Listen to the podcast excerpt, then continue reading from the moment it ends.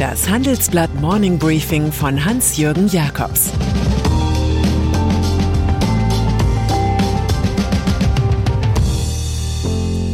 Guten Morgen allerseits. Heute ist Montag, der 13. Dezember, und das sind unsere Themen. Alarmstufe Rot für die IT. Deutschland im Dividendenrausch. Red Bull feiert Formel 1 Sieg. Cyberattacke. In vielen Unternehmen herrschte am Wochenende Ausnahmezustand. Die Kerzen auf dem Adventskranz brannten nicht, stattdessen waren die IT-Administratoren dringend gefragt. Sie mussten sich um gravierende Sicherheitslücken kümmern. Das Bundesamt für Sicherheit in der Informationstechnik rief die höchste Warnstufe aus, alles auf Rot. Die Lücke werde bereits aktiv von Kriminellen genutzt, warnte das Amt. Chef Arne Schönbohm appellierte, bitte alle mithelfen. IT-Sicherheitsexperte Manuel Artuk sprach klare Worte. Ja, Leute, die Scheiße brennt lichterloh. Schönreden nützt nix. Zum Einfallstor für Hacker wird der sehr verbreitete Programmschnipsel Log4j. Betroffen sind 140 Unternehmen, die Cloud-Dienste von Amazon und Apple, aber auch die Gaming-Plattform Steam. Dividendenrekord.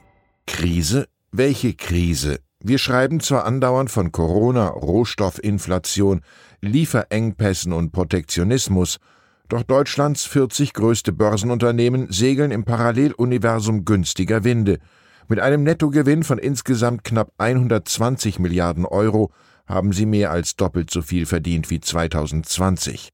Die Folge, die Top-Konzerne schütteten mit rund 45,5 Milliarden nach unseren Berechnungen 25 Prozent mehr an Dividenden aus als im Jahr zuvor. Das ist ein neuer Rekord. Ein Rekord im Übrigen, der alle Analysen vom Ende des Shareholder Values als Gerede entlarvt. Die Theorie des 89-jährigen US-Ökonomen Alfred Rappaport lebt weiter. Heutzutage arbeitet nicht der Mensch, sondern sein Geld. Kritik an Staatssubventionen. Ganz nebenbei fällt auf, dass viele der deutschen Dividendenkönige in der anhaltenden Pandemiephase Kurzarbeitergeld bezogen haben. Das stammt aus den Milliardenbeiträgen, die Firmen und ihre Mitarbeiter monatlich an die Sozialkassen abführen. Die Staatshilfen helfen sehr zur finanziellen Disposition. Fraglich sind angesichts der vollen Füllhörner auch 1,1 Milliarden Euro Subventionen, die an die Top 20 im DAX fließen. Laut Bund der Steuerzahler ist der größte Empfänger von Fördergeldern Airbus mit 327 Millionen Euro. Auf Platz 2 und 3 folgen BASF mit 147 Millionen und Siemens mit 142 Millionen. Auch mit einer Aktienrendite von mehr als 5 Prozent sind Allianz, BASF und Covestro derzeit Spitze. Mit Ausnahme von Siemens Energy können sich alle DAX-Firmen die üppigen Ausschüttungen auch leisten. Die sprudelnden Gewinne machen's möglich. Wasserstoff. Am morgigen Dienstag präsentiert die EU-Kommission einen weitreichenden Plan. Es geht um ein Gesetzespaket zum Gasmarkt und Pläne, die Beimischung von Wasserstoff ins Gasnetz vorzubereiten. Einige Praxistests laufen bereits etwa in Erfstadt Niederberg. Wer hier mit Erdgas heizt, wird bald zu 20 Prozent auf Wasserstoff umstellen. Gut für die Umwelt ist das Projekt aber erst, wenn nicht konventionell hergestellter Wasserstoff eingespeist wird, sondern klimaneutraler Wasserstoff. Der steht derzeit aber nur in kleinen Portionen zur Verfügung.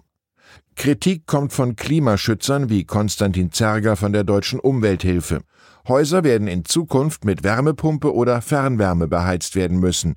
Wer so tut, als könnten die Kunden ihre Gasheizungen behalten, lockt sie in eine Kostenfalle. Das sieht der Bundesverband Energie- und Wasserwirtschaft ganz anders. Der Einsatz von Wasserstoff auch im Wärmemarkt ist äußerst sinnvoll, sagte ein Sprecher. Sicher ist, Gaskraftwerke sind nach dem Aus für Atom und Kohle unentbehrlich als Sicherheitssystem, falls Windräder und Solarpaneele einmal nicht genug Strom liefern sollten. Nord Stream 2 Ihr Ressort produziert nicht gerade automatisch Gewinnerthemen. Das dürfte der neuen Außenministerin Annalena Baerbock schon vorher klar gewesen sein. Jetzt zeigt sich, wie groß die Fallen in Wirklichkeit sind. Beispiel ist die fertiggestellte Ostsee-Pipeline Nord Stream 2, deren letzte Genehmigung fehlt. Mit Blick auf den Koalitionsvertrag deutet Baerbock an, dass die deutsch-russische Gaspipeline nach jetzigem Stand nicht genehmigt werden kann. Grund seien nicht erfüllte Vorgaben des europäischen Energierechts, so Baerbock. Im Wahlkampf hatten die Grünen einen Baustopp gefordert, im Gegensatz zu den Sozialdemokraten. Im Koalitionsvertrag mit SPD, den Grünen und der FDP fehlt eine nachdrückliche Erwähnung der Pipeline. Die Bundesnetzagentur hat bereits eine Trennung der Bereiche Handel und Transport verlangt. Sie setzte daher das Genehmigungsverfahren für die Leitung aus. Die Nord Stream 2 Frage sorgt seit Jahren für politische Spannungen. Die Ukraine sieht hier einen Versuch Russlands, das Land beim Gastransport auszuschalten.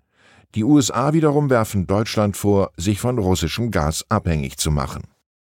Und dann ist da noch das Formel 1 Geschäft. Das verleiht dem Getränkekonzern Red Bull derzeit jene Flügel, die dem eigenen Fußballclub RB Leipzig bei seinem Ausscheiden aus der Champions League fehlten.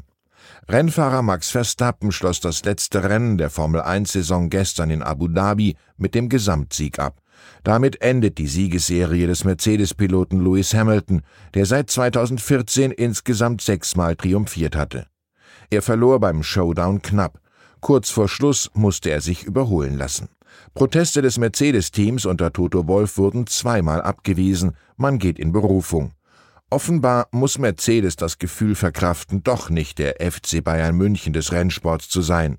Dabei geht es laut Rennsportidol Michael Schumacher bei der Formel 1 im Prinzip nur darum, als erster Feierabend zu machen. Ich wünsche Ihnen einen guten Start in die Woche, vielleicht haben Sie eine Pole Position. Es grüßt Sie herzlich Ihr Hans-Jürgen Jakobs.